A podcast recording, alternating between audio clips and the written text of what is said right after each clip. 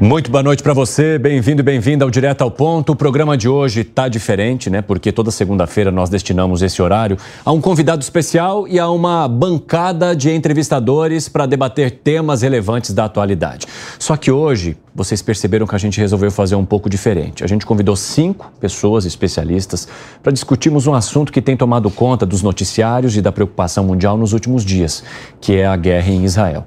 E para falar sobre esse assunto, comigo hoje, aqui no Direto ao Ponto, nós estamos aqui com Marcelo Favalli, editor de Internacional da Jovem Pan e mestre em Relações Internacionais. Acácio Miranda, mestre em Direito Internacional. Frederico Afonso Isidoro, advogado especialista em Direito Internacional. Alexandre Pires, professor de Relações Internacionais e Economia do IBMEC, aqui de São Paulo, e o Maurício Felberg, advogado. Bom, já quero começar aqui com vocês e agradecê-los por toparem participar desse debate, ajudar a nossa audiência a entender cada vez mais esse conflito que começou no último sábado. Para isso, Marcelo Favalli, eu gostaria que você nos atualizasse e situasse todo mundo que está aqui sobre as últimas informações em relação a vítimas, a pessoas feridas e ainda estimativas e também as tensões que vêm permeado esse conflito nesta segunda-feira. Muito bem-vindo. Boa noite a todos os presentes, boa noite a todo mundo que nos acompanha, boa noite cheio de consternação, até porque eu sigo trazendo números. As cifras mais conservadoras, e muito provavelmente elas serão ampliadas nas próximas horas e nos próximos dias, infelizmente, dão conta de 1.500 mortos, 3.700 feridos, de novo, uma estimativa mais conservadora. Ainda a contraofensiva de Israel não tem data para acabar pode acontecer novos ataques, ou podem acontecer novos ataques por parte do próprio Hamas. Tivemos na segunda-feira outros elementos, outros grupos terroristas que são braços armados de organizações políticas, também xiitas, sunitas, no, no redor, ao entorno de Israel. Mas eu queria, talvez, tocar no que seja a ferida mais aberta desse momento: reféns. Uhum. Não há uma, um número exato de reféns, mas a gente fala na casa da centena. Existe um outro elemento que aí saímos do micro e vamos para o macro, que é são reféns de dupla nacionalidade. Isso aumenta muito uma suposta barganha do Hamas e envolve outros componentes. A gente ao longo do programa vai falar aí de eventuais apoios Estados Unidos, França, Alemanha, Itália, Reino Unido, que já anunciaram aliança a Israel. E agora, num último momento, a informação sólida que a Arábia Saudita está em conversação com o Hamas. A gente tem atores locais, atores externos. Eu queria começar justamente com essa questão dos reféns. É, Frederico, quando a gente fala em reféns, de que forma que isso pode levar a uma escalada da tensão e principalmente a modificações nas, nas formas como as autoridades vão lidar com o contra-ataque? Porque a gente está falando, por exemplo, do Hamas é, afirmando que caso os ataques a Gaza continuem, a cada ataque é um refém que seria eliminado. E isso, como que cai para as autoridades e como pode, inclusive, levar a um aumento desse conflito? Bem-vindo. Boa noite, obrigado. O grande diferencial, além dos reféns, são as imagens. As imagens serão as, a grande diferença deste conflito, uhum. porque você tem as imagens dos reféns, então, nos conflitos anteriores, se a gente volta um pouquinho é, dos conflitos na região, as imagens não eram tão exteriorizadas, gritantes, é, e o refém ele traz aquele suplício, aquele desespero, uhum. justamente da vulnerabilidade, da, daquela situação de vitimização. Agrava e agrava muito, né? Além dos 2.500 foguetes lançados, mas a figura do refém, ela é um diferencial muito ruim no conflito. Ô Favale, quando a gente fala de morte, são quantos em números atualizados agora? Só para a gente reforçar. É, numa somatória 1.500 mortos, na casa aí de 800 para o lado israelense e algo em pouco mais de 700 do lado palestino. Esses são dados oficiais, são dados que eu colhi aqui com o governo de Israel de um lado, uhum. e como não tem uma autoridade palestina unificada para lidar com todos os árabes da região, quem está fornecendo o número de vítimas pelo lado palestino é uma, uma espécie de um Ministério da Saúde ou uma autoridade de saúde do lado palestino. E, por exemplo, a gente fala em números, né? E a, a parte da imprensa é, em Israel já fala em 900 mortos. Então, como o próprio Favali disse, é muito difícil a gente falar em números. Agora, professor, de que forma que o senhor enxerga que essas mortes elas é, vão fazer com que as autoridades, de alguma forma, tomem medidas a partir da elevação desses números? Porque agora à tarde, por exemplo, exemplo, a gente ouviu a possibilidade, isso foi dito ah, por um oficial é, é, do grupo Hamas para jornalistas que estavam fazendo a cobertura ali, de que eles estariam abertos ao diálogo. Mas vários analistas com quem eu conversei nesta segunda-feira acreditam numa possibilidade mínima de se chegar a um diálogo, principalmente nesse momento. Sim, bem, boa noite a todos. A situação é muito preocupante.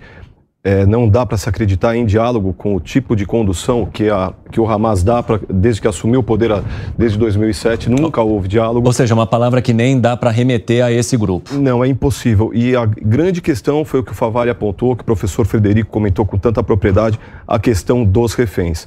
Esse é um elemento novo.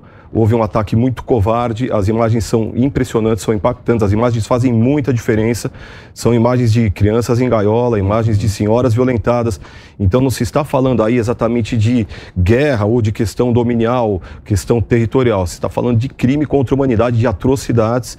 E o fato deles terem os reféns, vocês devem se recordar, em 2011, Israel, para liberar um único é, terrorista, um único, me desculpe, um único, um único é, militar, nesse... militar, um soldado israelense preso por cinco anos, deu em troca mil terroristas.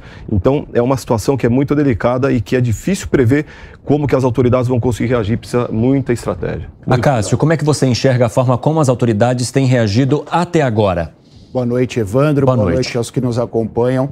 Eu acho que é natural a atuação das autoridades israelenses. Eles foram atacados, covardemente atacados, e é quase que instintivo nesse momento que eles ataquem, que eles contra-ataquem, que eles atuem nessa contraofensiva, primeiro para estabilizar a situação do Hamas, de forma a não receber novos ataques. A partir daí, a partir do momento que a inteligência israelense entender que não há mais a possibilidade de ataques efetivos por parte do Hamas, aí eu acho que outros caminhos serão pensados não necessariamente seguidos, mas a partir disso e só a partir disso serão pensados novos caminhos. Agora, Favale, você estava falando sobre possíveis apoios de países para todos os lados. Quais são os apoios que nós sabemos que existem até agora para que a gente possa analisar um pouco disso também? Declaradamente, a gente tem essa informação: Estados Unidos, França, Alemanha, Itália e Reino Unido disseram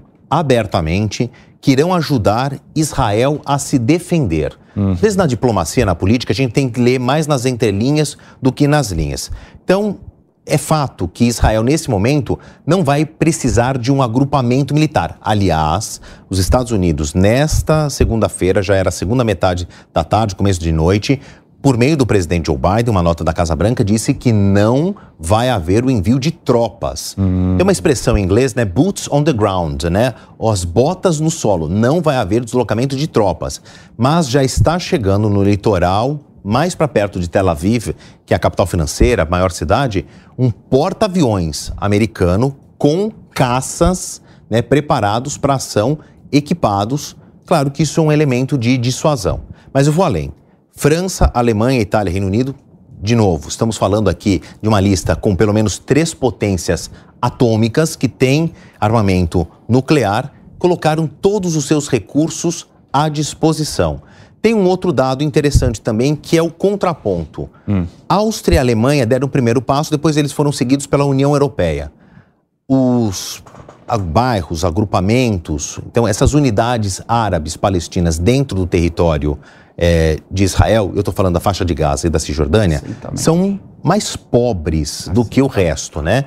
Então, houve uma declaração, começou com a Áustria e a Alemanha, foi seguida pela União Europeia, que ajuda os recursos, ajuda humanitária, já foram suspensos, pelo menos temporariamente, uhum. a essas é, unidades civis ali do território árabe dentro do território israelense, as unidades árabes dentro do território israelense. Então a gente tem aí quase que um discurso uníssono né, do mundo ocidental, das grandes potências em apoio a Israel, Porém, agora também, já no final de dia da segunda-feira, a Arábia Saudita deixou muito claro que é, vai manter um diálogo aberto com o Hamas. A gente está falando de um país rico, eles se unem pelo fato de serem maioria sunita, que é uma das vertentes do islamismo, e já é uma aliança que é conhecida faz tempo. Então a gente tem bastantes atores externos e gente muito poderosa. Frederico, o que, que você falou aqui?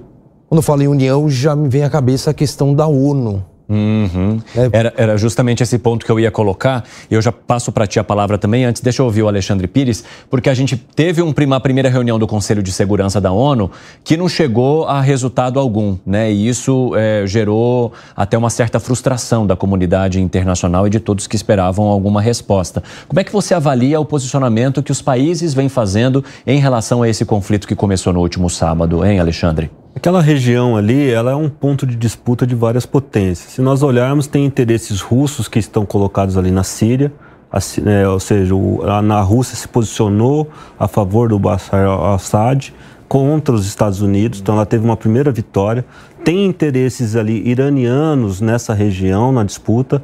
A China assiste de longe, como assistiu o Afeganistão de longe, e depois que os Estados Unidos saem, eles entram já com o acordo do Talibã. A China faz aquela, né? Ela condena, mas ela não cita necessariamente, ela se coloca como neutra. Exatamente. Do outro lado, você tem a Turquia, que fica observando aquela região, porque é uma região de tensão para eles em razão dos curdos, e tem a Arábia Saudita, que tem uma aliança forte com os Estados Unidos, mas tem esses laços étnicos e religiosos com grupos que estão na Palestina. Palestina.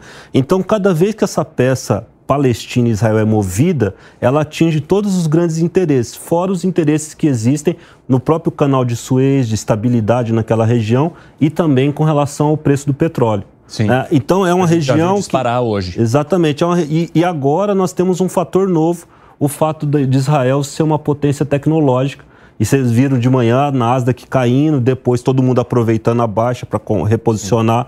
Né? Então, assim, aquela região cada vez mais ela se torna um ponto nevrálgico do mundo e não é só agora, né? É assim, depois que os otomanos saíram ali, na Primeira Guerra acaba o Império, aquela região vira uma região de turbulência, então tudo que acontece no mundo acaba sendo afetado. Com relação ao comando marinho ali, militar do, do, dos Estados Unidos no Mediterrâneo, essa é uma tropa que está se deslocando. Quando ela se deslocar para ali, ela aumenta a tensão da área, porque a Rússia, nesse momento, tenta também ter uma posição no Mediterrâneo via Mar Negro. Então aquilo tudo né, vai se tornar, digamos, uma situação cada vez mais crítica sem uma solução no futuro tão previsível. Rapidamente, essas imagens que vocês acompanham aí na nossa tela são imagens ao vivo da faixa de Gaza, né? Um território que tem cerca de 365 quilômetros quadrados, 2 milhões de habitantes. E a gente está falando também de uma região, né? Que segundo as informações que eu consultei no Itamaraty, tem cerca de 6 mil brasileiros vivendo especificamente no território que pertence à Palestina. Se a gente falar do território israelense, né, Favale, é, são mais de 14 mil pessoas. Mais de 14 mil. E não são todos que é, disseram ao governo federal federal, ao governo brasileiro, né, que pretendem voltar ao país. Então a gente tem um número aí de cerca de 1.700 pessoas que se inscreveram para que sejam repatriados, porque a gente está falando também de muitos brasileiros que, é, embora tenham nascido aqui, já vivem ali em Israel há muitos anos. Então não são pessoas que tenham interesse em voltar. Hoje mesmo eu conversei com uma brasileira que está lá há 27 anos e ela disse que pretende sim ficar no país e oferecer todo o apoio que for possível a ela em solidariedade e etc para acolher aqueles que estão ao redor dela e também as necessidades que tenham o lugar onde ela mora. Rapidamente, Maurício, só para passar aqui para o Federico que tinha puxado esse ponto da ONU conosco, você esperou em algum momento que essa reunião da ONU pudesse ter algum resultado ou o Conselho de Segurança, de certa forma, já vem frustrando a comunidade internacional há algum tempo, Frederico? Evandro, não esperei. Não tinha, estou muito cético em relação à ONU já tem um bom tempo. A ONU, se ela não virar uma chave, ela não fará 100 anos. Uhum. Quando você volta um pouquinho na história da Primeira Guerra, surge então o Tratado de Versalhes e a Liga das Nações, que era a ONU da época. Uhum. E a Liga das Nações tinha o principal objetivo de não ter uma Segunda Guerra. Quando deflagra a Segunda Guerra em 1939, a Liga das Nações ela perde a utilidade, ela acaba formalmente só em 46, mas ela já fica ali sem sentido e você começa a construir não a ONU, mas um Conselho de Segurança que se transforma na ONU. A ONU ela tem o primeiro princípio dela na Carta de São Francisco, manter a paz e a segurança internacional. Exatamente. As pessoas eles têm a visão que a ONU é um órgão de direitos humanos. Não é, não passa nem de perto. Quando você passa a Carta da ONU com 111 artigos, você tem seis menções aos direitos humanos. Então a ONU, como disse o professor Alexandre, ela virou é, uma questão ali da região extremamente política e a ONU então ela virou um, um, um órgão de vocação universal político Vou pegar aqui uma frase que meu pai economista fala muito, né? É, manda quem paga. Os uhum. Estados Unidos têm a maior cota parte de pagamento dentro das Nações Unidas e a ONU ela não tem uma identidade. Quando você tem justamente os cinco maiores, que é quem manda. Quem manda na ONU, de fato, são os cinco membros permanentes. Todos os órgãos da ONU têm uma natureza de mera recomendação.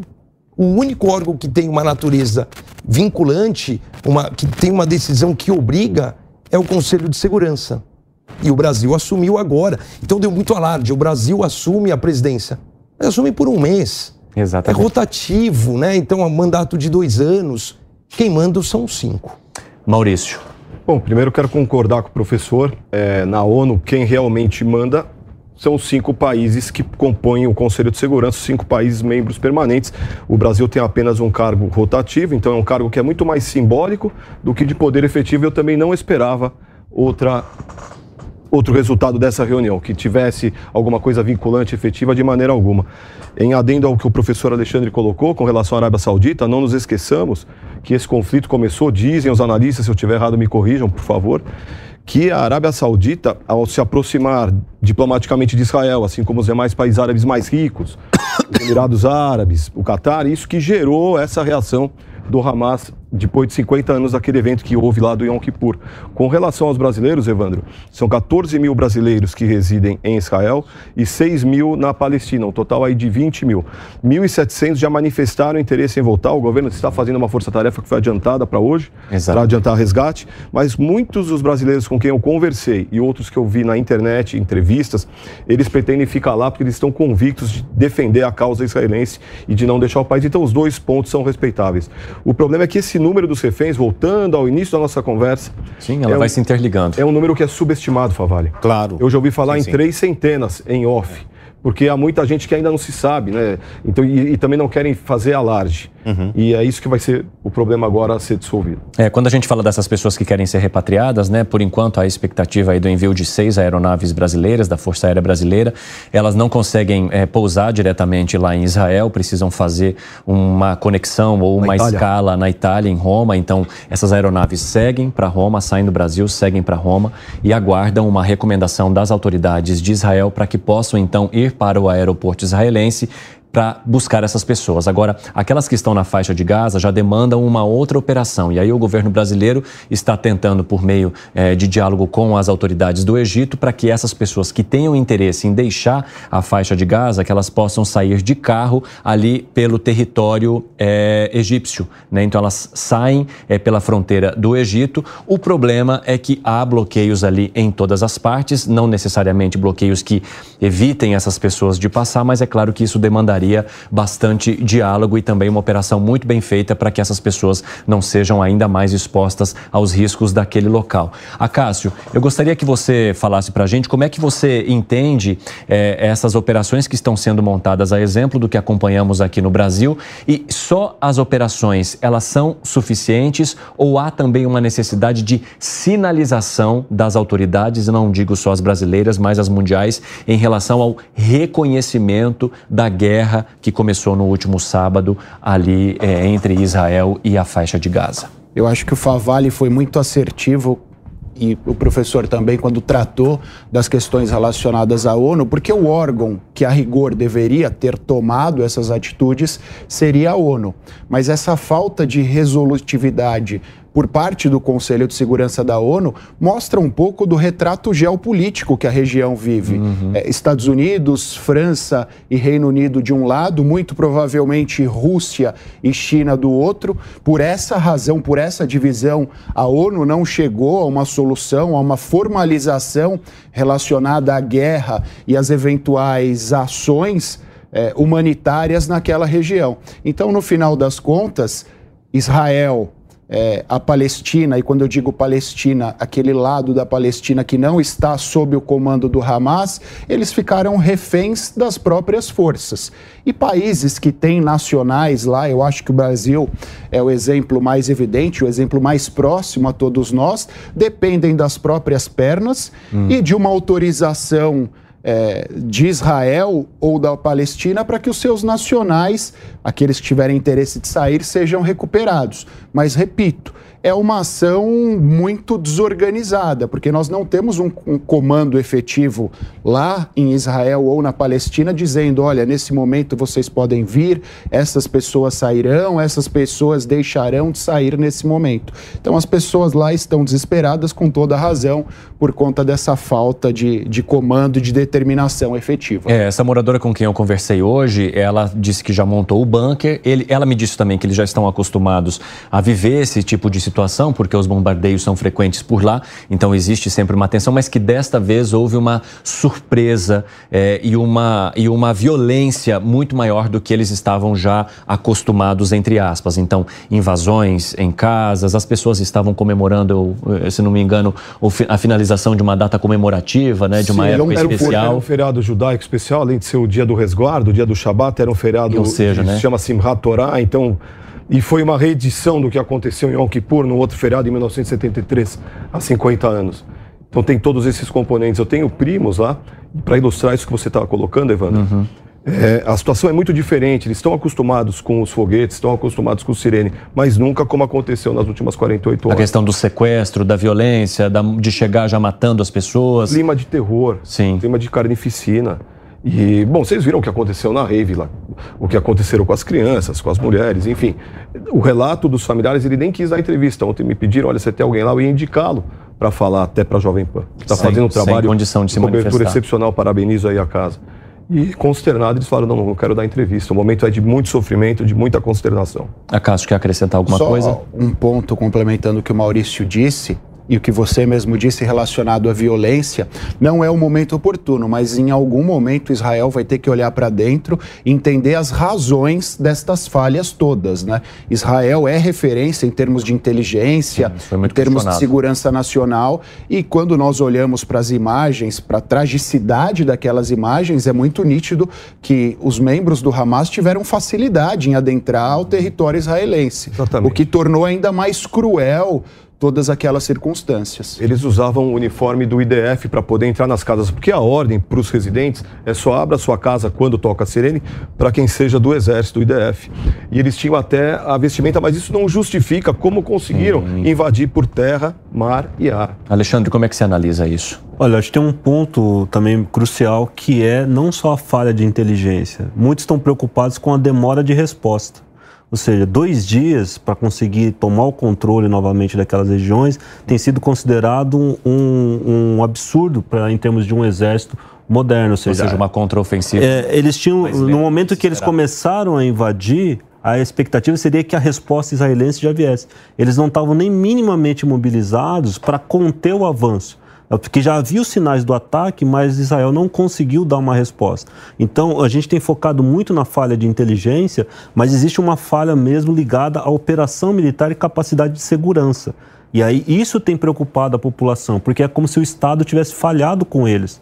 E isso é uma novidade, porque uhum. até então a população israelense confiava piamente no Estado e sua capacidade de resposta. Nós vimos agora que ele fracassou nisso e, claro, tudo vai ter que ser remodelado, porque a, o terrorismo, os ataques, aprendem, eles inovam. E inovaram demais nesse atual momento e parece que o exército israelense e as forças armadas israelenses não estavam capacitadas para responder. Agora, Favalho, a gente vê também Israel como um centro de ataques, né? Porque se eh, teve o Hamas que começou essa ofensiva no sábado, mas hoje, por exemplo, as autoridades falaram sobre a morte de quatro integrantes do Hezbollah. Exatamente. E nós conversávamos com um correspondente é, nosso que está lá em, em Israel e ele falava o seguinte, que ele estava muito temeroso porque ele fala que é muito difícil haver um ataque nesse sentido contra um grupo como o Hezbollah né? E não haver uma contraofensiva desse grupo. Então, além da, da, da tensão envolvendo o Hamas, havia-se também a, o medo, o temor de que o Hezbollah fizesse novos ataques contra Israel por conta disso. Como é que está essa tensão que envolve tanto a parte sul quanto a parte norte ali de Israel? Evandro, vou pegar esse fio, mas deixa outra ponta que eu queria voltar a gente falar de reféns que tem um elemento novo que é a Bom. internet. Uhum. Mas espera aí, a gente já volta. Deixa eu esclarecer o que o Evandro trouxe. Até rapidamente aqui, uma, um reposicionamento geográfico. A gente está imerso nesse assunto aí há pelo menos 48 horas, mas quem está chegando agora para se situar? Hamas, então, que é uma célula terrorista, um braço armado de um partido político. Alguns países consideram todo o Hamas como uma organização terrorista, alguns enxergam apenas o braço armado como uma organização terrorista. Está na faixa de Gaza, que está ao sudoeste de Israel. Ao norte, na outra ponta deste território israelense, que ele é muito, que ele é muito longilíneo, né? Ele é muito mais alto do que largo, está a fronteira norte de Israel, fronteira sul do Líbano. Ali tem outro grupo com as mesmas características. Nasce a partir de uma milícia, depois se desenvolve para um braço armado, para um braço político. Alguns países enxergam o Hezbollah como uma célula terrorista, outros entendem que o seu, sua unidade armada é a unidade terrorista, mas é isso que o Evandro estava falando. Ao norte, o Hezbollah teve quatro dos seus integrantes, homens armados, que foram mortos a partir de uma contraofensiva de Israel. Estou falando isso na segunda-feira. No sábado, Hamas entra em contato com o Hezbollah e o Hezbollah nega um eventual apoio. Domingo, houve disparos do Hezbollah às fazendas Shiba, que é um território já ali também muito disputado entre Líbano, Israel e a Síria. Mas houve ataques então do Hezbollah para o território é, de Israel. Agora houve uma contrarresposta, quatro elementos do Hezbollah morto, mortos. Se já está complicado, eu vou colocar mais um elemento. Um outro grupo de orientação também palestina, árabe, ainda da década de 50, no Líbano, que remonta à guerra libanesa da década de 50, que é a Jihad Islâmica Palestina. Eles também têm um braço armado, Al-Qudus. O exército de Israel diz que vários dos seus componentes armados desse Al-Qudus também foram mortos numa tentativa de invasão do Líbano para o território israelense. E aí a gente tem uma dupla comprovação. O exército de Israel diz ter matado esses elementos do Al-Qudus, não há números absolutos dessas vítimas, e a Jihad Palestina Islâmica confirma que seus elementos armado do, armados do Al-Qudus tentaram realmente invadir. Então, de novo, agora a gente tem um elemento no norte em menor escala, um elemento no sul em maior escala e Israel está no meio. E, e, Israel estando no meio, que tipo de tensão ou de aumento é, de união desses outros grupos o senhor enxerga no horizonte, hein, Frederico? Eu vejo, quero voltar um pouquinho do que, do que o professor Alexandre falou. Essa demora na ofensiva ou na contraofensiva, antes da gente entrar ao ar, a gente comentava um pouquinho, eu fiz um paralelo, não técnico, mas de lembrança, com 11 de setembro. Uhum. Quando o presidente George W. Bush recebe o primeiro aviso e, na sequência, o segundo, há uma inércia, há um, um, um, é justamente a forma como eu enxergo hoje Israel. O tempo Naquele parece primeiro que momento. para, né? Não, não esperava. Obviamente que não esperava. Não esperava nessa intensidade. E não há uma contra-ofensiva que você vá resolver essa questão. E o que o Acaso falou que é extremamente importante, essa falta de comando central porque Israel foi atacado, mas não perdeu um elemento essencial do Estado, que é a soberania. Então, assim, até que ponto eu chamo, entre aspas, um órgão de vocação universal como o Conselho de Segurança para me ajudar, já com os membros com cisão, né? Eu tenho, então, aqui Reino Unido de um lado, Estados Unidos talvez juntamente com a França, mas eu tenho a China e a Rússia é, do outro lado, como sempre essa cisão. Então, essa, essa demora na ofensiva. Agora, não importa o que é a ofensiva, eu volto daquela sua primeira colocação. É a questão dos reféns. Porque atacado já está, mortos já temos, ataques já temos. Agora, este resgate destes 30, 40, 100, 200 reféns acaba se tornando uma prioridade na contraofensiva. A meu ver, é a prioridade número um, porque já foi atacado. Ah, será que Israel agora espera? Não, já teve o efeito surpresa. Uhum. Com efeito surpresa, já perdeu. N não, não há. É, tem que deixar claro. Já Israel já perdeu. Trás. Não, já não tem o que falar, já perdeu. Agora, como é que ele resgata justamente essa, essa sensação e esse sentimento de segurança? O Maurício falava, ah, estou acostumado com as sirenes, estou acostumado, mas não naquela intensidade. Não. Já foi. Não teremos de novo, assim, num curto espaço, mais 2.500 foguetes. Agora, como fica a situação dos reféns? E se de fato, como foi no início do programa anunciado, começar a eliminar um refém Sim. com imagens. A cada contra-ataque. Ao vivo.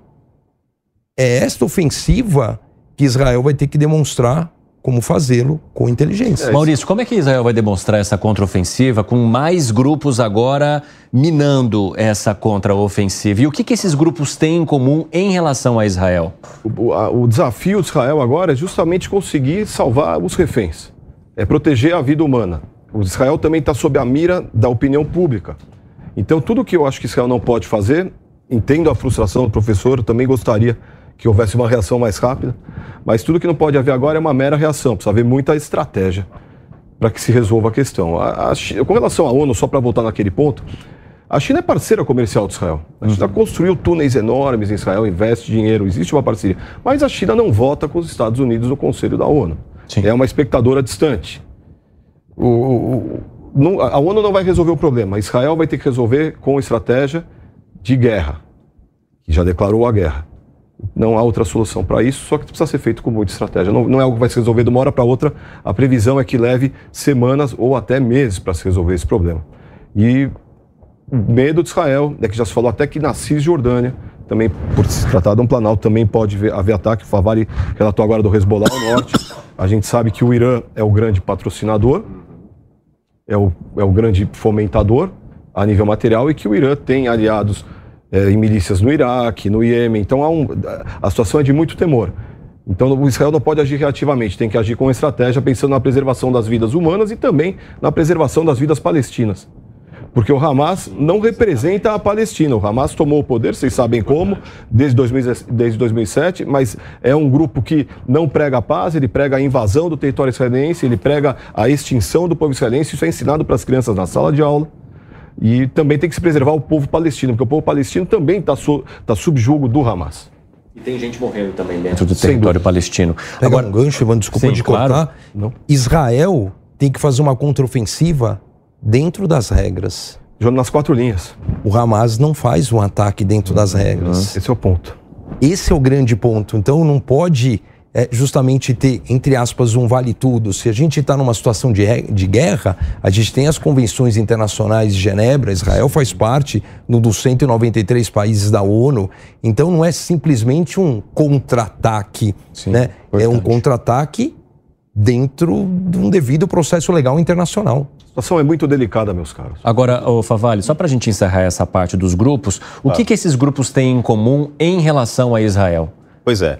Por exemplo, a gente falava no final de semana, toquei nesse assunto inclusive com o Cine mais cedo, a gente olhar para o estatuto do Hamas. Hamas, é, na língua árabe, significa, é uma sigla, mas a palavra significa entusiasmo. Mas, dependendo da leitura, pode ser cuidado, zelo, uma coisa de abraço, acolhimento. Acolhimento ao quê? Acolhimento à ideia de que a terra palestina é a terra islâmica e que não pode existir a, o território israelense. O ponto em comum, uns são sunitas, outros são xiitas, eles se distanciam dentro das vertentes do, da religião islâmica e de como eles leem os livros sagrados e aplicam isso nas suas leis é, gerais, né, judiciais, o ponto em comum é esse: não haverá um território israelense, não haverá um reconhecimento do território israelense. Uma leitura mais dura da carta de intenções do Hamas fala a destruição do Estado de Israel em detrimento da construção de um Estado palestino barra é, islâmico. É, então esse, esse é o ponto comum. Queria só trazer é, esse elemento que eu acho muito importante. A gente falou, tem um toque de crueldade, um requinte de maldade que são os vídeos que foram distribuídos pela internet.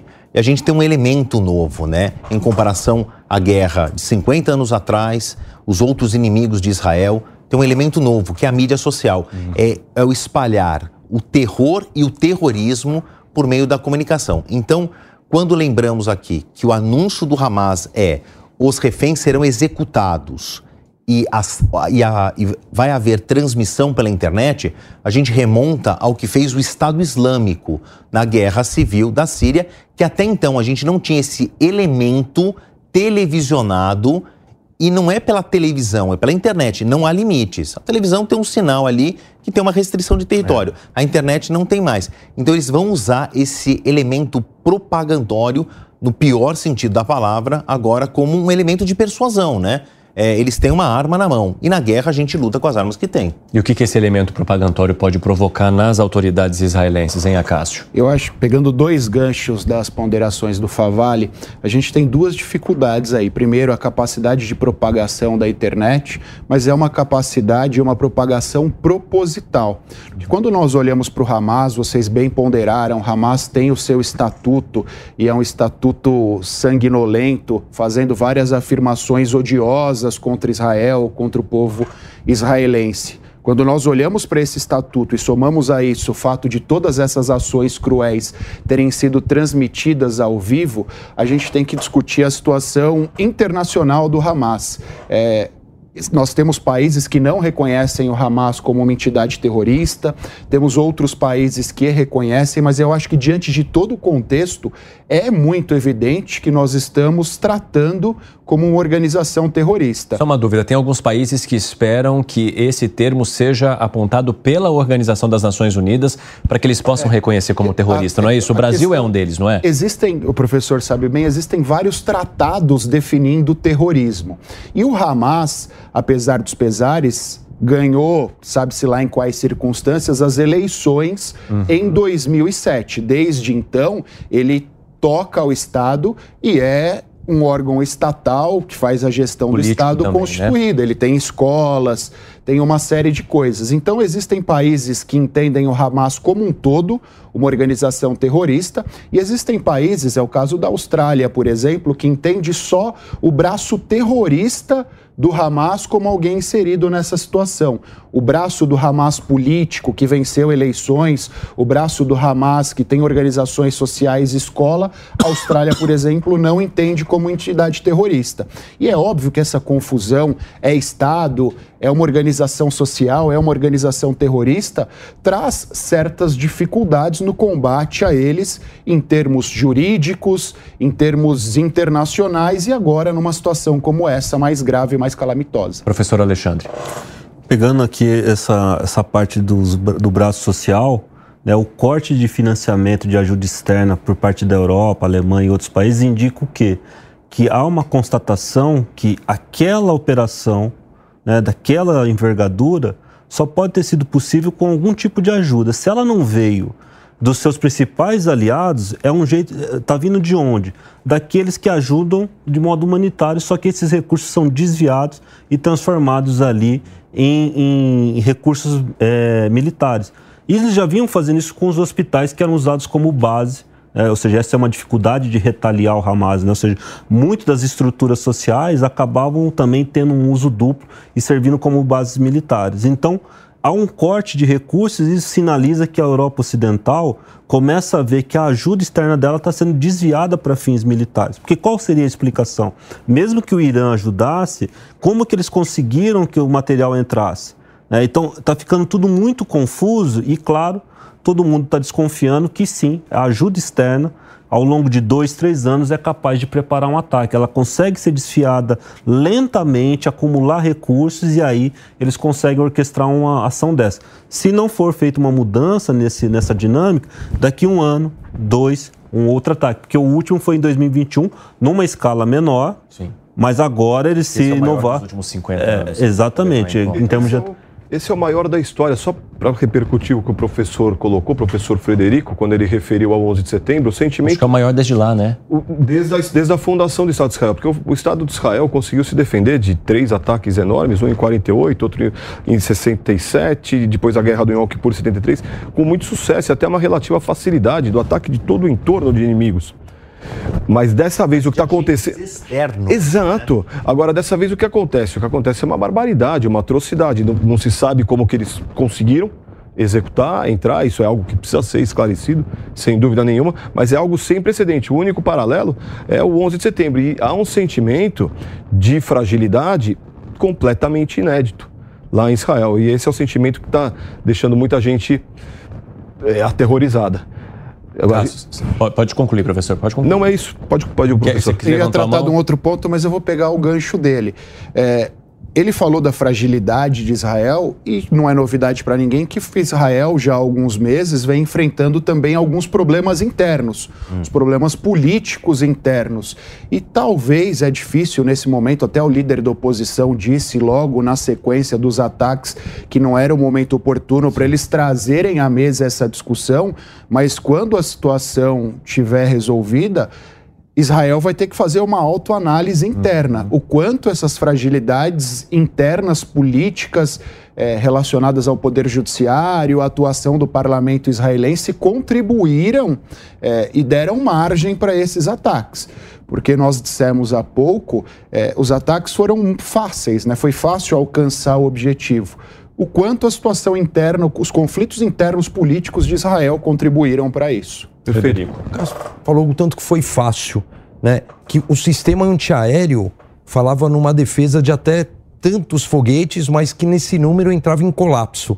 Quando você tem Israel como uma referência de inteligência, justamente é, nessa questão bélica, de segurança, referência no mundo, e você escuta que a sua defesa antiaérea colapsa com esse número, e o que o professor Alexandre falou, há quanto tempo eu venho tendo desvio para chegar nessa questão? Porque isso não foi de uma vez, isso é um gota a gota que arrebanhou. E talvez o de 2021 já tivesse, né? Foi ali um, um, um, uma introdução, né? Justamente o que estava acontecendo, porque isso não foi não é de uma vez, né? Então, essa. E eu faço uma outra comparação, já que antes até da gente entrar no ar, eu falei do 11 de setembro, é a mesma coisa que da Ucrânia e da Rússia. Sim. Todo mundo esperaria que duraria um ano, que a Ucrânia não. resistiria. A gente tem aquela visão mística da Rússia que em semanas acabaria com a Ucrânia. Então, a gente tem a visão do quê? Que Israel não suportaria um ataque desse. Uma outra questão pontual. E é o que chama a atenção, entre aspas, essa falta de inteligência, até de monitorar, de informação privilegiada que não teve. Favale. Bom, qual que é a base do, do estudo da história, né? Conhecendo o passado, a gente entende o presente, projeta o futuro. Tá aí, né? O 11 de setembro sendo comparado com isso. Vou fazer uma ligação direta. Pós 11 de setembro, o mundo estarrecido, é, os Estados Unidos se viram reféns de um plano jamais pensado sequer na ficção científica, sequer em Hollywood havia é, imaginado algo parecido e teve, tivemos é, na questão de semanas, meses depois, melhor colocado, a guerra ao terror, que levou à invasão dos Estados Unidos ao Iraque, ao Afeganistão, que também, na mesma medida, ah, se imagina, uma guerra absolutamente assimétrica, né? A grande potência bélica do mundo entrando em países pobres, de, é, de perfil ditatorial. Vai ser uma questão de, se não dias, semanas, no máximo meses, durou uma década. A gente consegue fazer essa mesma projeção? Gaza pode vir a ser invadida por Israel no mesmo modelo? Não estou querendo vilanizar ninguém, só estou fazendo umas comparações, porque às vezes a história se encaixa por peças, né, que ora estão distantes, mas ora elas se aproximam. Eu concordo plenamente. Você pega a história e faz justamente como se fosse aqui uma tabela do que está acontecendo e volta e está, entre aspas, que nem, nem existe a palavra, reacontecendo. Uhum. E está voltando, e eu acredito que vai ter que tirar uma lição disso, urgente, como os Estados Unidos, e nem os Estados Unidos sempre foi atacado de modo ficcional de todas as formas. Até por alienígenas. Tudo, não, né? por todos, por todas as formas. Mas nunca daquela É, exatamente. Acácio, você levantou a mão. tá? Evandro, só uma questão, Favale. Eu acho que os atentados a gente pode comparar com o 11 de setembro, mas o inimigo norte-americano naquela época era um pouco mais difuso, um pouco mais espalhado. Claro que sim. É, até que os Estados Unidos entendessem quem foram os terroristas, quem foram os responsáveis, da onde saiu o financiamento desses atos, demorou um pouquinho mais. Tem- tem- Acho até, olhando para trás, que eles saíram atacando para depois irem colhendo os elementos. Eu acho que hoje a situação de Israel é um pouco diferente. Eles sabem quem é o inimigo ou quem são os inimigos e da onde vieram todas as fases do ataque. Isso talvez facilite a contraofensiva. Agora, Favalho, eu queria entender também o que você nos explicasse, porque a gente está falando de uma faixa pequena, se a gente for pensar em termos de extensão eh, dos bombardeios da faixa de Gaza para Israel. Né? Se a gente fizer uma comparação, por exemplo, a gente não está falando de foguetes que chegaram a longas distâncias, mas se mantiveram ali mais ao redor da faixa de Gaza e também mais concentrado em Tel Aviv, porque a gente estava discutindo justamente isso, né? Como é que a inteligência ou eh, a- a- a- o, o projeto israelense não se preparou para esse ataque? E a gente está falando de um ataque que nem teve longa distância, mas se manteve ali mais ao redor da faixa de Gaza, não foi? Evandro, é, algumas informações são fundamentais e elas estão faltando. Até este ataque, qual que era o princípio? O Hamas, né, essa organização militar dita como terrorista, pega recursos externos e constrói armamento mais rudimentar. Foguetes, não são mísseis, são foguetes. Calcula-se ali uma carga de projeção e se orienta. Ó, mais para cá cai talvez num um bairro assim, mais para cá num bairro assado, de acordo com o mapa e um cálculo de parábola. Né? Não tem um alvo específico. Joga para lá. E aí cai em casas, cai em escolas, cai em parques na hora do recreio da criança. Eventualmente, se eles tiverem sorte, caem numa unidade do exército ou numa delegacia de polícia. Mas é uma questão estatística, é muito mais fácil cair num prédio de apartamentos do que num corpo de bombeiros, por exemplo. Isso é o que se sabe mais. A gente falou com muita gente ao longo do final de semana e uma das fontes me diz: então, talvez esses foguetes já tenham subido um pouco de patamar. Mas as cargas de projeção levam, por exemplo, da faixa de Gaza até Tel Aviv, que é a capital financeira, é o centro urbano mais caro, é, de maior densidade demográfica, na- né, tirando a parte de Jerusalém, né?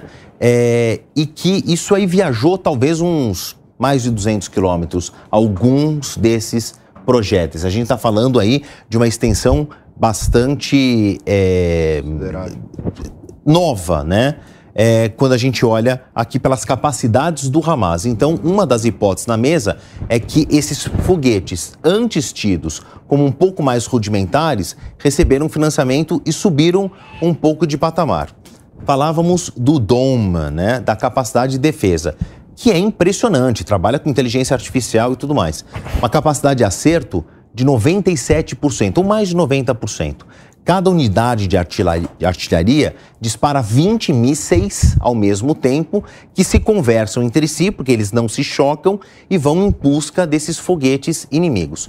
Só que quando se sobrecarga essa capacidade máxima de análise do computador, houve esses elementos de perfuração dessa cúpula de ferro. E aí que caíram em casas, em parques, em escolas e tudo mais. E a gente não está falando só de foguete, né? a gente está falando também pessoas, porque eles fizeram, é, en- entraram pelo território, vieram de parapente, né? entraram pelo ar e conseguiram, inclusive por meio disso, sequestrar essas pessoas e carregá-las então para o território que pertence à Palestina. Perfeitamente, Evandro. O professor Favalli foi muito, muito no ponto com relação à questão do, do colapso. Mas não chegou a haver exatamente um colapso. Houve falha do domo. Falhas pontuais por conta da sobrecarga. O grande diferencial desse evento é a invasão por terra, mar e ar, os crimes bárbaros e os reféns. É, essa é a diferença. O problema não tem sido exatamente os foguetes, porque o foguete faz parte. Israel também está atacando outros alvos, alvos estratégicos. Agora, a grande diferença foi a invasão, pegar civis, deliberadamente civis, da maneira como fizeram. Agora, é, quando a gente fala ali da, do território, da faixa de Gaza, é, hoje muito se questionou o, o bloqueio. Ah, não, ali está bloqueado, então as pessoas não poderiam sair. A gente tem esse pensamento. Mas não é bem assim, né? Porque, por exemplo, uma das, das moradoras brasileiras que estão lá no país com quem eu conversei me disse que, naturalmente, as pessoas saem para trabalhar, vão para o território israelense e depois voltam para a faixa de Gaza. 75% da 75% trabalham em construção civil, em várias áreas, exatamente porque não tem lá, nem por parte das autoridades que controlam aquela região, o que elas precisam para sobreviver. Então, elas buscam ali ao lado. E até ela falava: Eu não sei como vai ser o dia seguinte a esse conflito. Como é que essas pessoas vão também, se elas vão voltar a entrar, como é que essas pessoas vão sobreviver sem atravessar, se eles vão intensificar. Então, se a gente fala sobre aquele território, não necessariamente a gente fala de um bloqueio que impeça as pessoas de saírem, em termos físicos. O que seria agora seria uma intensidade é, das autoridades israelenses fazendo o controle desses locais? É basicamente isso, Acácio? Eu acho que seria um controle de fronteira mais rígido, mais ou menos como os Estados Unidos têm. É, todos nós já passamos por isso, eventualmente. Então, talvez seja a única medida para que depois do pós-guerra isso não traga um colapso para os moradores da faixa de Gaza, um colapso de abastecimento, um colapso econômico, um colapso financeiro e também para Israel em termos de mão de obra. Ontem aqui no Tá na Roda nós discutíamos com o Daniel Bialski, que é vice-presidente da Confederação Israelita Brasileira, ele mencionou esses fatores. Ele falou: olha, hoje água, suprimentos, abastecimento da faixa de Gaza sai todo de Israel. Sem contarmos esse dado, 75% das pessoas que estão na faixa de Gaza trabalham em Israel. Então há um fator econômico que precisa ser equacionado. De que forma é difícil. Alexandre. Olha, com relação a esse ponto, eu acho que eu, eu iria numa outra direção. Eu acho que o efeito do 7 de outubro né, é talvez uma cisjordanização da faixa de Gaza. O que, que isso seja, significa? Hoje a, a, Cisjordânia ela vem sendo lentamente ocupada e tendo uma presença israelense, não só militar como civil. Hum. Ou seja, tem os assentamentos, tem os postos militares, então tem um Estado israelense se instalando na Cisjordânia. E o que, que nós vemos do ponto de vista efetivo? Uma redução da capacidade de ataques da Cisjordânia. Seja, ao longo do tempo há uma queda tremenda de ataques à bomba, de atentados e outras coisas naquela região. O que, que aconteceu na faixa de Gaza a partir de 2005? Unilateralmente, Israel saiu, destruiu os assentamentos e foi embora. É como se tivesse criado um grande gueto cercado e aí tentando controlar essas entradas e saídas. A meu ver, esse 7 de outubro é o fracasso dessa política. Uhum. Ele é o fracasso dessa política. Então, a tendência agora, com a intensidade dos bombardeios que aconteceram hoje estão ocorrendo, a minha impressão é que essa operação terrestre que vai começar, enquanto nós conversamos, ela está em curso, ela pode sim se escalar para uma anexação mesmo desse território. Ou seja, nós podemos assistir a Israel tendo bases de novo na, na faixa de Gaza e não mais adotando essa política tradicional que, ao meu ver, fracassou. Esses 20 anos aí mostraram que aquilo ali vai ser um ponto de tensão e de assassínio de judeus israelenses e também de árabes, ou seja, fica um ponto que nunca fecha. Eu acho que nós vamos ver faixa de Gaza se parecendo com a Cisjordânia. Evandro, Você, só, é, pego só um gancho, talvez um trocadilho ruim da minha parte, mas imagine como um grande incêndio de fato. Hum. O Israel ele tem que enxergar como realmente um grande incêndio. Então, o primeiro seria justamente apagar o fogo, verificar o que há de estrutura abalada, o que há de rescaldo, o que há de exaurimento. E não provocar um incêndio numa contrarresposta, que começa justamente para você tentar minimamente normalizar a vida dessas pessoas que estão obstaculizadas de voltar no dia. Porque se eles estão acostumados com sinos tal, ah, mas não é nessa intensidade. Então, eu paraliso tudo até quando? E volto à questão, que ela vai ficar aqui até o final do programa, dos reféns. Uhum. Né? Então eu tenho, entre aspas, a minha comparação. Vítimas soterradas. Eu tenho vítimas naquele prédio, são os reféns. Como é que eu vou resgatar esses reféns?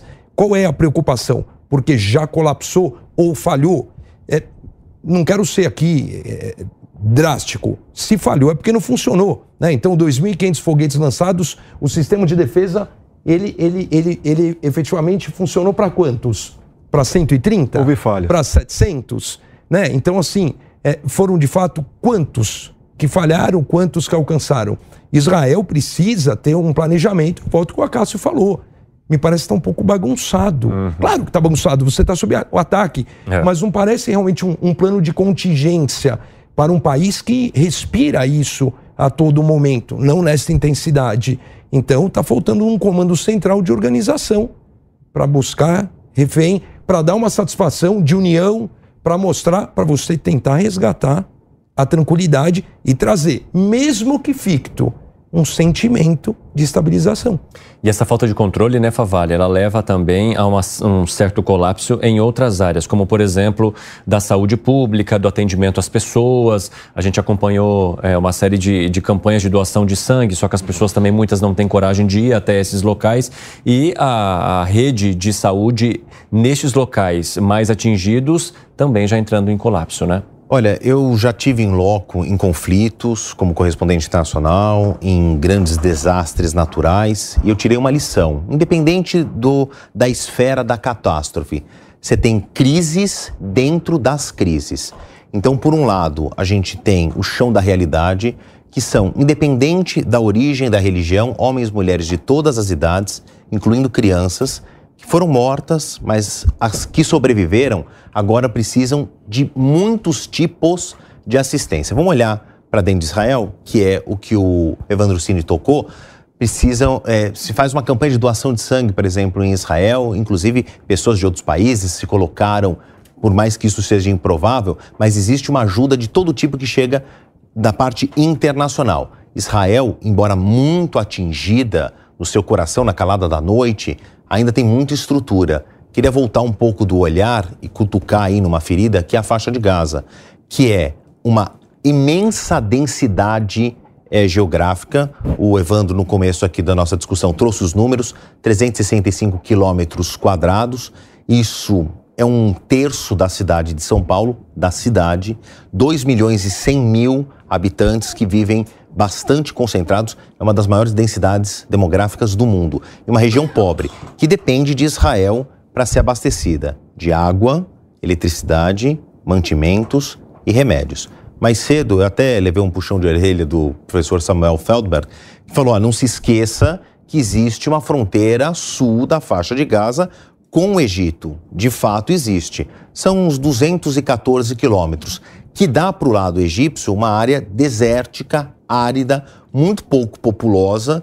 E um porto mais perto é o de Alexandria, que está longe, só que não dá para chegar por mar, porque existe uma área de bloqueio de Israel. Chegaria por terra? Chegaria. Mas seria uma ajuda, um abastecimento muito paulativo se fosse uma manifestação da, do governo egípcio. Chega, por exemplo, pelo Crescente Vermelho Egípcio, que está se mobilizando, mas para uma ajuda humanitária que é preciso ali para a faixa de Gaza, 2 milhões e 100 mil pessoas sem energia elétrica, por exemplo, desde sábado, a situação está muito complicada. E aí eu jogo esse assunto na roda. Vamos falar da humanização desse caso, né?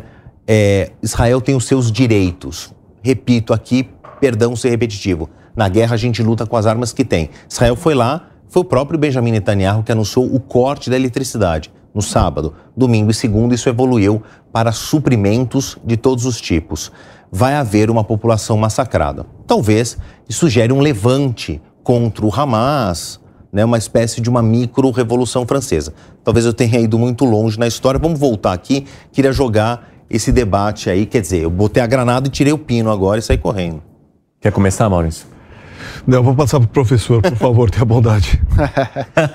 tenha bondade. Posso, Evandro, até? Só para Vai lá, vai lá, tem depois um jargão no meio militar e fala que na briga entre a correnteza e o rochedo é o marisco que acaba se prejudicando uhum. demais. O Favale trouxe essa questão do marisco. Quando você vai cortar a energia, quando você vai cortar suprimento, quando você imagina algum tipo de sanção da ONU, a corda sempre arrebenta para a ponta da linha. Claro. Sempre arrebenta para aquele que mais precisa. E eu gostei demais da expressão que o Vale trouxe da crise, da crise e da crise. E você vai abrindo crises dentro de crises. E é a hora justamente que Israel tem que saber como conter esse tipo de crise. Porque a pessoa muitas vezes ali, ela suportou um ataque, mas não teve uma perda familiar, não teve uma perda direto, nem patrimonial. E de repente ela começa a ter uma perda então do quê? de alimento, de assistência de saúde, de criança, e você faz um colapso generalizado. A crise dentro da crise, mas são muitas crises. E é aí que você vai ver a capacidade de reconstrução e de resiliência de Israel. Eu acho que é. Eu vou concordar com o Favale em relação à estratégia. É uma estratégia cruel, mas é uma estratégia de Israel. Até porque, e nós dissemos aqui, Hamas e o povo palestino não são sinônimos. Perfeito. O Hamas é, é, uma parcela uhum. da população. A maioria do povo palestino tem a convicção que não concorda com as ações do Hamas. E Israel, usando essa estratégia, tenta de alguma forma colocar o povo daquela região contra o Hamas, já que a alternativa de suprimento, alternativa de luz, alternativa de água, de saúde pública, historicamente é Israel, para nós, enquanto povo, o caminho e o melhor caminho para a sobrevivência é estarmos ao lado de Israel e talvez uma revolta, um levante popular contra o Hamas contribua para os dois lados. É a única, é a única visão estratégica que eu tenho das ações de, de Israel nesse momento. Então, aproveito que você tocou nesse ponto sobre o que seria uma solução, porque o professor Samuel Feldman, que foi citado aqui pelo Favale, hoje nessa conversa conosco na Jovem Pan, ele mencionava o seguinte, que a única forma de se resolver a situação seria o extermínio do Hamas. Como é que vocês enxergam essa questão? Eu acho que até um pouco da dificuldade que Israel deve estar tendo nesse, nesse momento em relação aos contra-ataques.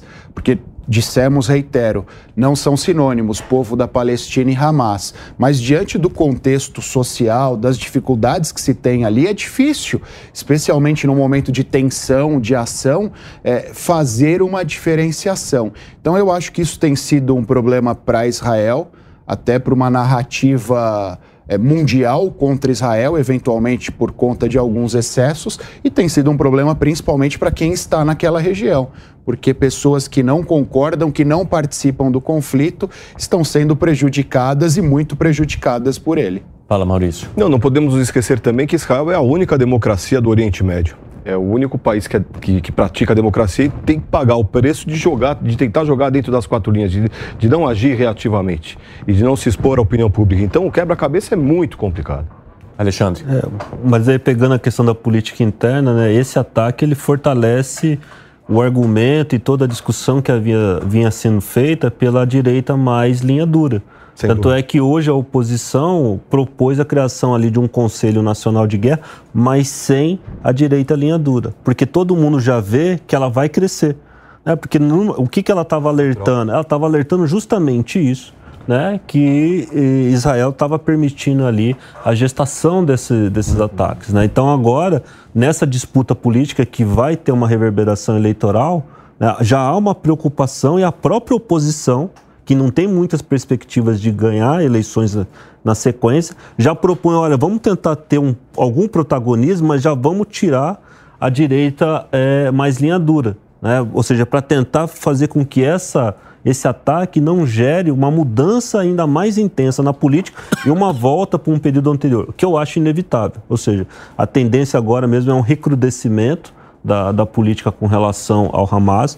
É, eu nem vejo a necessidade de um extermínio. Eu acho que o que vai acontecer é um, um fechamento. Esse cerco total ele vai se postergar. Né? Ou seja, ele tem que ir para adiante até o ponto em que eles consigam eliminar todas as células.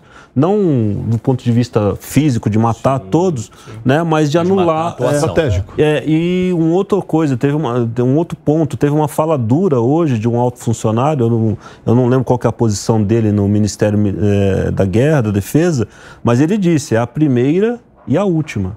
Né? Essa será a primeira guerra de Gaza uhum. e a última. Uma fala dura que mostra, aquilo lá não foi por acaso. Né? Então nós devemos esperar sim um avanço e uma, e um, e uma, uma política com relação ao Hamas, não mais uma guerra apenas. Vai ter uma política com relação a Gaza. Então acho que muda o cenário, muda por completo. Frederico. O acaso trouxe é uma palavra pesada, né, de, de falar de extermínio, né? Quando você fala em direito humanitário, são os direitos humanos no estado de beligerância, que tem uma série de regras que o Hamas, obviamente, não joga dentro das regras. E o Maurício lembrou bem que Israel ele está no foco, ele é o centro das atenções agora, para ele não, não extrapolar. Eu vou trazer uma frase aqui que é um tanto quanto complicada, mas quando você estuda de fato essa questão de direito internacional dos direitos humanos, a gente verifica que os direitos humanos foram lentamente entre aspas, tomados de assalto pela esquerda ao longo do tempo. Tem uma evolução histórica explicativa sobre isso. E quando você fala numa direita conservadora, quando você fala numa direita, você traz a guerra para um lado ideológico de novo nessa questão. Né? Qual é o fruto que eu vou trazer politicamente dentro do meu governo atual? Eu vou conseguir afastar? Eu não vou? Tinha uma frase de um, de um, de um assessor que, que, já faleceu, que trabalhava no, no Itamaraty, que ele falava a gente tomar cuidado com a ocidentalização dos direitos humanos. Então, é o outro lado, né?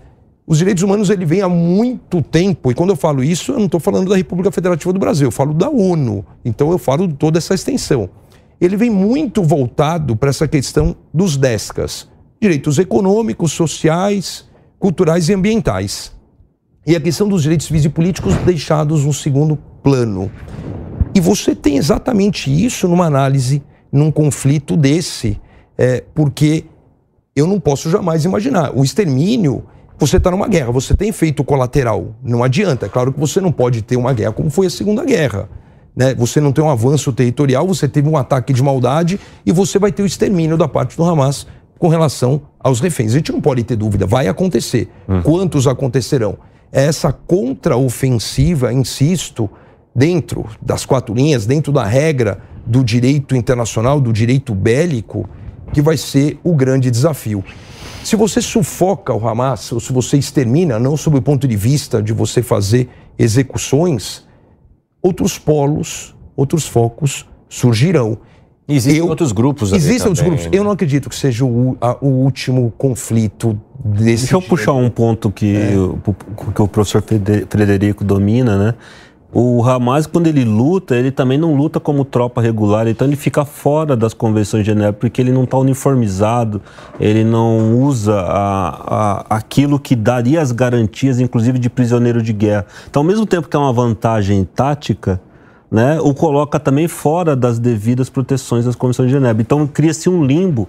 Né? E aí eles... loja. É, exatamente. Não estão nem no terra nem no primeiro andar. É exatamente. É, é exatamente difícil, isso. Porque ele luta, todo mundo sabe que é uma organização militar com orçamento, pessoal, cadeia de comando, mas tudo aquilo que identifica e garante a aplicação da Convenção de Genebra, eles não têm. Então, quando eles fazem um ataque desse jeito, eles são ou não são prisioneiros de guerra? Uhum. Eles são, ou, são combatentes ou não? É. Né? Eles, se eles são forças regulares, eles têm algumas prerrogativas. Se eles não são forças regulares, eles também ficam sem alguns direitos. Então, nessa situação toda, o Israel também pode tirar vantagem disso e ter uma ação muito mais incisiva, sem necessariamente violar as nossas principais convenções. Você tem basicamente o chamado princípio da personalidade jurídica, que é o direito de ter direitos em qualquer situação. Uhum. Então, esse direito mínimo eles teriam, eles não, não estariam Humano. totalmente. É, não teria. Né? O direito de ter direitos não importa onde, quando, como, em qual situação. Então, teria uma proteção mínima.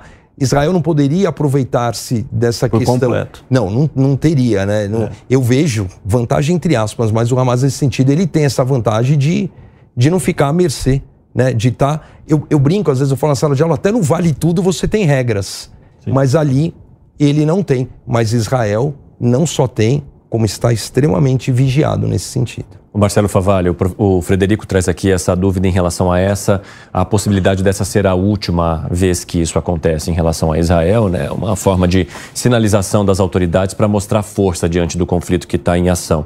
Mas, e menciona justamente o fato de existirem outros grupos ali ao redor. Exatamente. Você já mencionava. E se a gente pensar no Hezbollah, por exemplo, ele é um grupo muito mais é, forte e bem armado do que o Hamas, se a gente fizer essa comparação, não é? Na hora que vocês falaram isso, me veio a figura de Winston Churchill falando: nós vamos entrar na última grande guerra para que seja. Vamos entrar nessa grande guerra para que seja a última, última, grande guerra. E a gente sabe, né, que acaba em 1945 com a Segunda Guerra Mundial. Bom, o Cine falou do Hezbollah, É, tem outros núcleos menores, o Hezbollah está ao norte, ligado ao Líbano. O Líbano está mergulhado num caos político, num caos financeiro.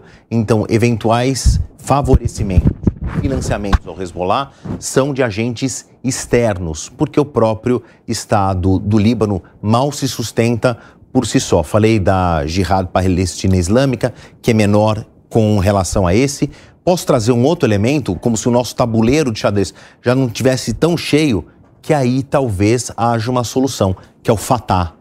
O Fatah da Cisjordânia tem, pelo menos nos últimos anos, um perfil mais moderado, tem outras lideranças palestinas dentro da Cisjordânia. Eu não estou mais falando da faixa de Gaza, agora estou falando de um enorme bloco ali territorial que fica mais a leste, acertei, é, a leste. Leste. É, é. né? É, fronteira com a Jordânia. Perfeito. Lá do leste de Jerusalém ali. Exatamente. Você tem ali a Cisjordânia, que é um outro bloco onde moram também palestinos, e tem o Fatah.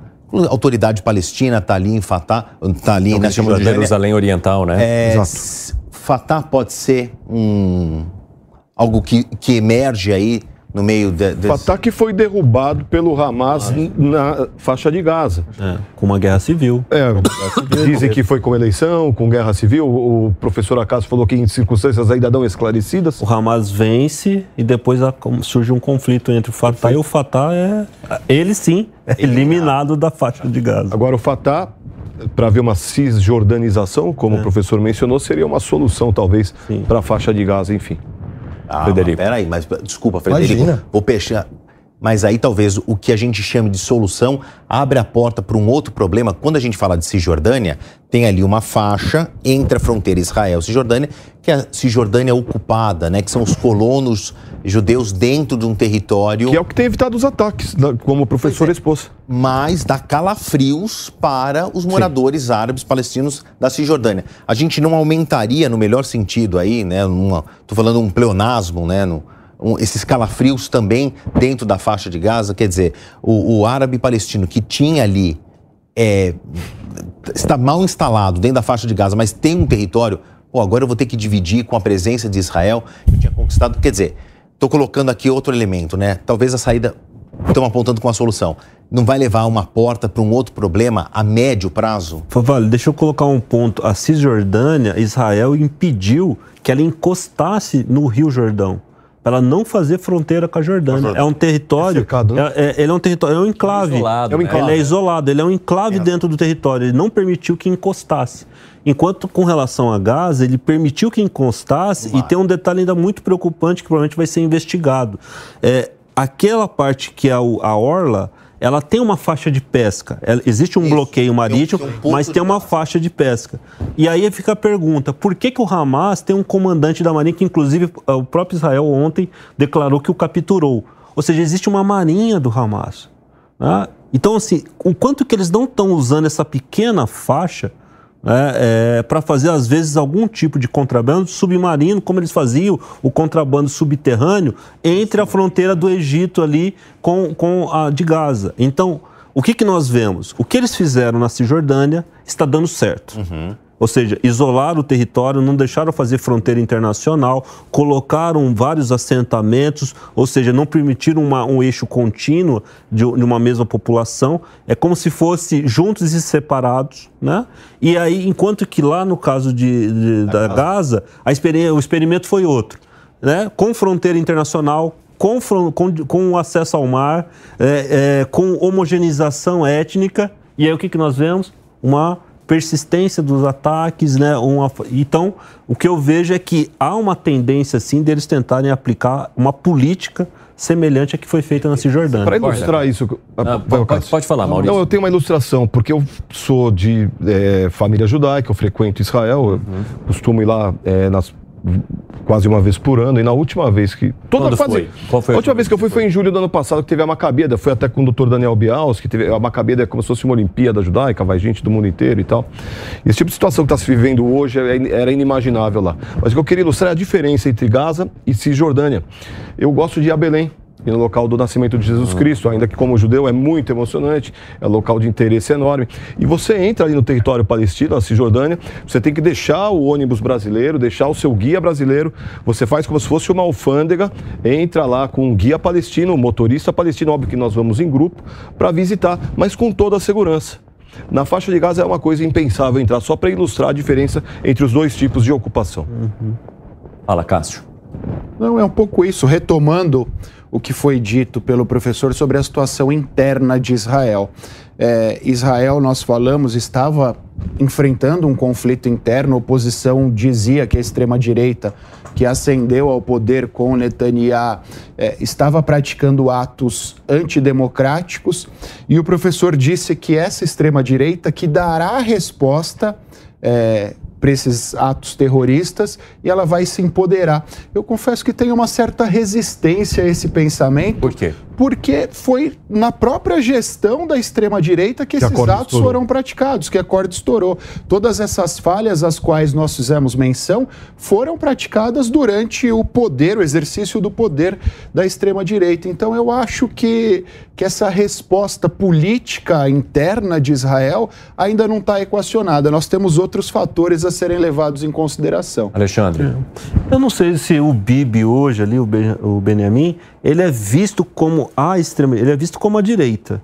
Né? Ou seja, mas existe uma, uma facção mais à a, direita, mais à sim, direita, sim. né? E essa facção mais à direita, ela tem como política chave a ideia da persistência dos assentamentos. Tá? Essa é, e qual que é a ideia básica? É, ou seja, tem que ter os assentamentos e o território todo tem que estar sob o controle de um estado.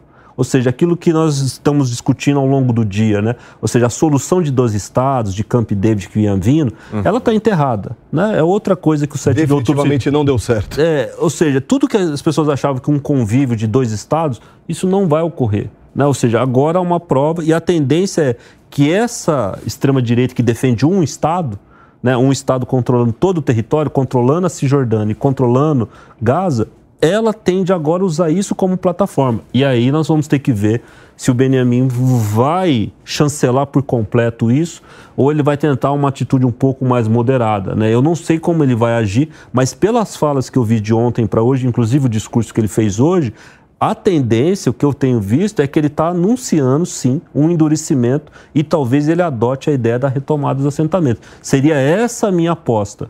Tá? Eu acho que Israel caminha para uma volta à ideia de recolonização de todo o território e controle completo do território para acabar com as fragilidades de fronteira e de divisas. Agora, pelo ponto de vista do outro lado, né, é, há, há o discurso de que é, essa tentativa de controle de Israel também significaria uma forma de opressão, que faz com que esses territórios agora se voltem contra. Como é que vocês analisam essa questão, eu acompanho o professor Alexandre, eu acho que ele vai ter um endurecimento, vai, vai permear entre o Premier e a extrema-direita, não vai ter, não vai ter um outro lado, um centro, não vai ter, e eu acredito que eles vão tentar sufocar para a ideia de um Estado único. Porque Agora, não deu certo a prova é disso que não deu certo. É uma tensão contínua, é, é, é forçado até da natureza. Eu acredito que vai ter essa opressão e isso vai demorar muito tempo. É. Acácio. Nesse caminho, mas até insistindo um pouco a par da questão do Estado único, da questão política interna de Israel, porque nós tínhamos essa discussão sobre democracia, não democracia, uhum. foram tolhidos poderes do Poder Judiciário, inclusive, de forma declarada, e de que forma a política interna vai se, vai se se comportar, o Maurício bem disse, Israel é a única democracia naquela região ali no Oriente Médio. Se isso de alguma forma vai prejudicar a democracia israelense, se isso não vai prejudicar, se alguém vai usar isso como narrativa para tirar instrumentos democráticos de Israel como forma de reconstrução do poder, eu tenho uma certa preocupação em relação a isso e até uma certa curiosidade de que forma a população vai se comportar em relação a isso. Já não houve uma retirada de parte da democracia com esse aumento do poder executivo Exato. e diminuição do poder judiciário. Se já não deu uma maculada é, é uma antes. etapa anterior, né? Exatamente. Nós tínhamos essa maculada antes dessa situação antes, humanitária, antes, antes de uma exato. situação de guerra, né? Quer acrescentar algo, Maurício? Sim, a gente vive a época das narrativas. É natural que quem defenda os palestinos, e Sim. todos defendem. Eu, judeu, defendo os palestinos, eu defendo que, eles tenham direito à vida, a uma vida digna, a tudo. É, é aquela história, o Hamas não representa, o Hamas não, não cuida dos palestinos. Esse é o ponto. Agora, Israel está diante de um dilema imenso por ser a única democracia ali do Oriente. Da maneira como ele vai agir, e volta a dizer, no começo da nossa conversa, não pode ser reativamente, tem que ser estrategicamente. Há muitos reféns, muitas vidas em jogo. E eu gostaria de repetir aqui a frase da Golda Meir, visionária, lá na década de 60, 70, que o dia que os os palestinos baixarem as armas, haverá paz. O dia que Israel baixar as armas, o Estado de Israel está exterminado. É isso que o momento atual está mostrando. Bom, eu tenho um minuto aí antes do nosso intervalo. Favale. Pois é, só vou fazer uma ilustração para a gente terminar esse bloco aqui. Uma das muitas fontes com quem eu falei eram estrategistas militares da escola de tática de guerra de, das diferentes forças armadas aqui no Brasil. E alguém me salientou essa possibilidade, né? A gente viu isso muito na América Latina submarinos feitos em fundo de quintal. Pode parecer uma coisa maluca, mas a, tráfico colombiano usou muito isso. Isso pode ter sido uma das portas de entrada para equipamentos, para uma tecnologia ainda pouco conhecida para o Hamas. Quer dizer, esse acesso que eles têm pelo mar pode ter vindo aí supostamente parece ficção de, científica de novo, mas de submarinos rudimentares que sim podem ser feitos ali com algumas peças, com um pouco de tecnologia, mas que é uma das hipóteses aventadas. Bom, rapidamente, a gente pode chamar o intervalo agora e daqui a pouco nós voltamos para fazer a nossa parte final. Bom, a gente vai fazer um rápido intervalo. Na volta a gente traz um último debate, uma última rodada de discussão aqui sobre esse conflito que acompanhamos em Israel provocado pelo grupo Hamas no último sábado. A gente te espera até já. Direto ao ponto. Estamos de volta aqui com o Direto ao Ponto. Hoje, em edição especial, a gente está fazendo um debate e trazendo informações sobre o ataque do grupo Hamas a. a, a olha, gente, Israel. Israel, pelo amor de Deus. Eu ia falar Jerusalém a Israel, que começou no último sábado e se arrasta né, e deve continuar. E aí a gente acompanhou várias autoridades se manifestando, inclusive é, da ONU, da Organização das Nações Unidas. Eu queria entender de vocês se, a partir dessa pressão em relação a reconhecer o grupo Hamas, já que ele mesmo assumiu né, a, a, os atos terroristas que foram praticados contra Jerusalém, contra Israel, perdão, gente, puxa vida. Se há a possibilidade de uma mudança agora na atitude dessas autoridades nessas manifestações, e eu digo inclusive sobre as autoridades brasileiras, Frederico. Um desses foguetes, um Hamas, atingiu a ONU. É o que eu te respondo. Só uhum. vai piorar. Não vejo, não vejo. Não é um pessimismo, Tomás. A ONU vem dando sinais de desgastes, de falta de resolução prática. É, Golfo, é, todos os conflitos que tiveram, quando o próprio Conselho de Segurança já se manifestou contrário, por exemplo, os Estados Unidos e o Reino Unido foram contrário à própria manifestação da ONU, ainda na época que, que o secretário-geral era o Kofi Annan, e demonstrou que quem manda é quem paga. Eu não tenho esperança alguma nesse sentido. Fala muito se hoje, ah, vamos é, mudar Conselho de Segurança, vamos aumentar. Tem que aumentar. O Conselho de Segurança ele é criado com 11 uhum. com 11 integrantes, aí numa resolução de 65 passam para os 15 mas a ONU tinha 117 membros, então estamos falando ali em um pouquinho mais de 10%. A ONU tem 193 membros hoje e você tem os mesmos 15, então facilmente você teria que ter 20, aumentando os cinco membros permanentes. Mas quem que vai autorizar a aumentar os cinco membros permanentes para dar o direito de veto? Os cinco. Mas quem que vai querer? Ah, a França vai deixar, talvez o Reino uhum. Unido, talvez os Estados Unidos. Alguém aqui nessa roda acha que a China e a Rússia vai concordar com o aumento dos, dos membros permanentes com direito ao veto? Não vai. Né? Não vai. É, é, é, a China, ela, ela nem prega o multilateralismo, ela Sim. não faz, ela não faz questão. A Rússia, muito menos. É, eu não vejo, eu não vejo realmente esperança da ONU resolver qualquer questão nesse sentido. Infelizmente, nem nesta, nem nas eventuais que vão surgir. E nem individualmente também os países mudarem os seus posicionamentos? Eu acredito que você pode. Quando você fala em China e Rússia, não.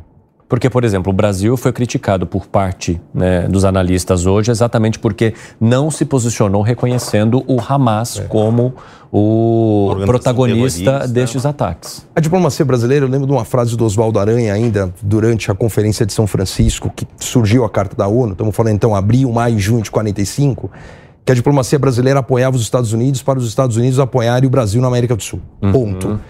É, e o Brasil se perdeu um pouco na diplomacia, e eu não falo pelo governo atual ou passado, porque realmente ele, ele ficou muito sem ter um protagonismo, sem ter. Você precisa numa mesa de. Você é o presidente do Conselho de Segurança, você tem que ter uma CISA, você tem que apontar, tem que tomar uma decisão. Quando você não toma uma decisão, alguém toma por você. Uhum. Né? O poder não, não permite vácuo. Então, é, eu não acredito num convencimento, eu não acredito num protagonismo do Brasil nesse mês de presidência é, vai ter que ter uma mudança comportamental entre Rússia e China para que algo possa acontecer de fato numa mudança no Conselho de Segurança, que é de fato a ONU, é o que manda. Rússia que está envolvida em um outro conflito, né, com a Ucrânia que se arrasta. Até queria pegar esse ponto, né? Se nós olharmos, não é interesse da Rússia nem da China que esse conflito em Israel cesse. Se a gente olhar do ponto de vista da Rússia, é, quanto mais esse conflito perdurar, a tendência é que o preço do petróleo suba. A Rússia tem tido problemas para se financiar. O que ela tem, tem se financiado como? Vendendo petróleo de modo indireto. Então ela ganha com esse conflito e, claro, ela tem uma outra vantagem. Ah, os Estados Unidos acabam ajudando Israel, mandando forças, mandando orçamento. Ah, os países europeus começam a mandar ajuda para Israel e essa ajuda começa a ir ser drenada de onde? Da Ucrânia. Ucrânia e do outro lado, a China que tem intensificado o seu achaque contra Taiwan, começa a ver o polo de conflito no mundo voltar para o Oriente Médio e deixando o Sudeste Asiático para ela conseguir dominar. Ou seja, os Estados Unidos não vai conseguir concentrar os seus esforços em três pontos. É como se fosse uma guerra de vários frontes. É, ou seja, é, parece uma orquestração, mas não é mas é muito vantajoso para que a Rússia agora fomente o conflito ou deixe acontecer e se, ou fique parada e a China faça a mesma coisa, porque no cenário internacional eles têm vantagem fazendo os isso. Holof os holofotes agora estão todos voltados para o Oriente Médio. A gente tem falado nisso, os índices de audiência são enormes, toda a opinião pública, os holofotes Sim, todos saíram da Rússia. Então para a Rússia interessa também e saíram de Taiwan. Sim, de Taiwan com a China também. Então são as interessa a ambas que jamais votarão com os Estados Unidos, com o Reino Unido com a França. E o Brasil também, a figura do Brasil, com todo respeito, é um cargo de honra, mas é um cargo decorativo esse cargo de presidência dessa situação. Meramente administrativo. Meramente protoco de agenda. Protocolar. Protocolar. Cabe convocar. Convocou, não aconteceu nada, talvez convoque mais uma. Mas não esperem nada da ONU. Doutor, desculpa, Concordo. Não espere nada. Não espere que nós vamos nos frustrar. No domingo, claro que eu fiz parte da imprensa aqui, a gente estava acompanhando minuto a minuto para sair, mas o primeiro aviso é o, a ONU como o Brasil como presidente é, momentâneo do Conselho de Segurança se sentiu pressionado para convocar, convocar, a reunião e já avisou, não vai ter nenhuma resolução. Foi uma, uma conversa de duas horas que não saiu com um documento oficial, não saiu com uma ata. Uma reunião de condomínio acaba com uma ata. E uma reunião desse gabarito não é, terminou. A gente está partindo para o final do nosso programa, mas eu queria voltar para o começo. Vamos voltar para a ordem do dia. Nós estamos no terceiro dia do conflito, daqui a pouco já começa o quarto no horário local de Israel. O que, que a gente consegue projetar, senhores, para pelo menos essa semana?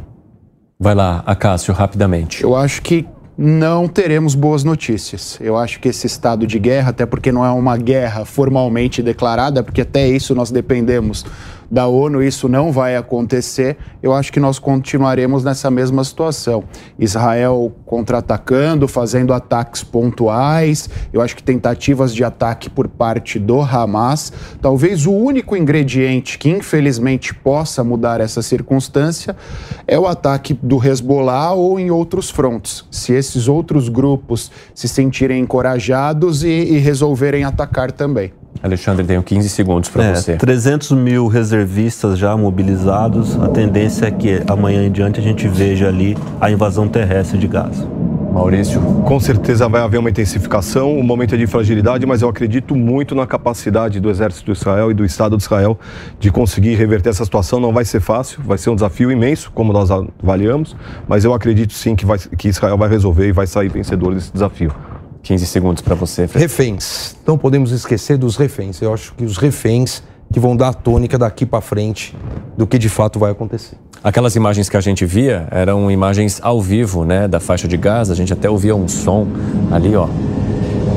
Podem ser novos sobrevoos, novos sobrevoos, novos disparos, mas está aí uma região densamente povoada com alguns poucos focos de luz que é inclusive um dos reflexos desse corte de abastecimento para a faixa de Gaza. Além dos exércitos, dos militantes, dos terroristas, a gente está falando de uma população que está refém aí do medo. Quem sobreviveu vai ter dias muito complicados. Os próximos dias, semanas, meses é um fato histórico, infelizmente, que muita gente vai ficar com isso na pele. Marcelo Favalli, muito obrigado. Frederico, obrigado. Muito obrigado, Maurício, Alexandre, Acácio. Foi um prazer debater com vocês nesse direto ao ponto especial, essa cobertura especial da Jovem Pan que você vai acompanhar ao longo de toda a semana. Obrigado e até a próxima. Uma ótima noite a todos. Tchau.